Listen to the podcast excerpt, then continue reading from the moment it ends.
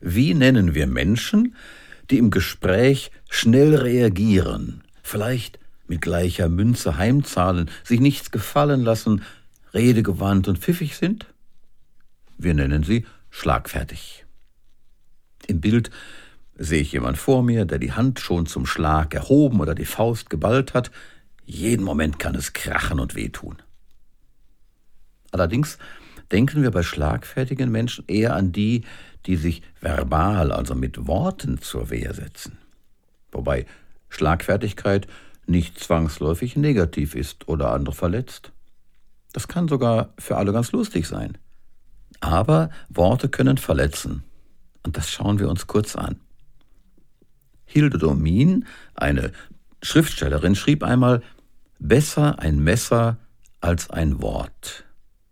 Und dann erklärt sie weiter, dass man mit einem Messer am Herzen des anderen vorbeitreffen kann. Mit einem bösen Wort aber trifft man immer und verletzt seinen Nächsten. Lieblosigkeiten, freche Worte, Beschämendes, Bloßstellungen, Lügen, das Spektrum ist groß. Die durch solche Schlagfertigkeiten verursachten Verletzungen tun oft mehr weh als eine Ohrfeige. Dann kann zweierlei passieren.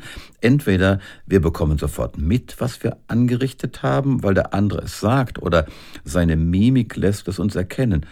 Traurige Blicke, Tränen, Abkehr.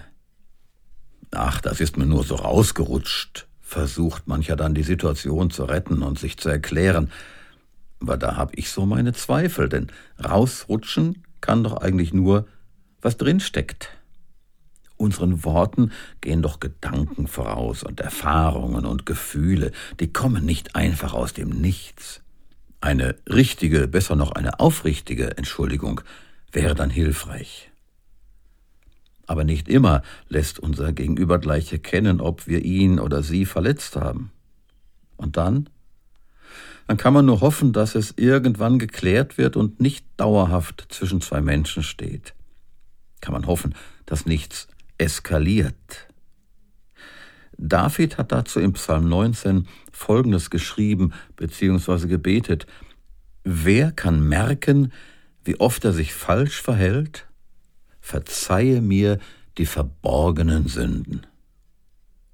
Ein starkes Wort. Mein Rat also, bemühen wir uns doch darum, dass wir mit Worten und Taten unserem Nächsten nicht schaden, sondern ihn fördern und wertschätzen. Und manchmal gelingt es uns auch, nicht vorschnell im Affekt zu agieren, sondern erstmal zu überlegen und der Freundlichkeit eine Chance zu geben, der Geduld, der Vergebung, der Liebe, auch ohne Pralinen und Rosen.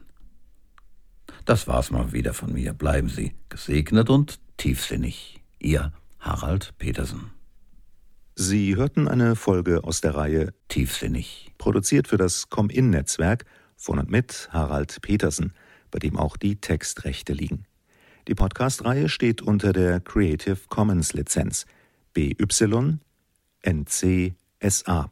Das bedeutet, eine nicht kommerzielle Weitergabe und Nutzung ist unter gleichen Bedingungen mit Namensnennung möglich. Com in Netzwerk e.V. Neustadt 12 07330 Probstzeller.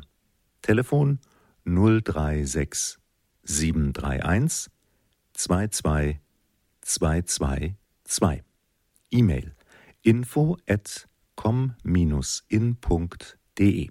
und im Internet www.com-in.de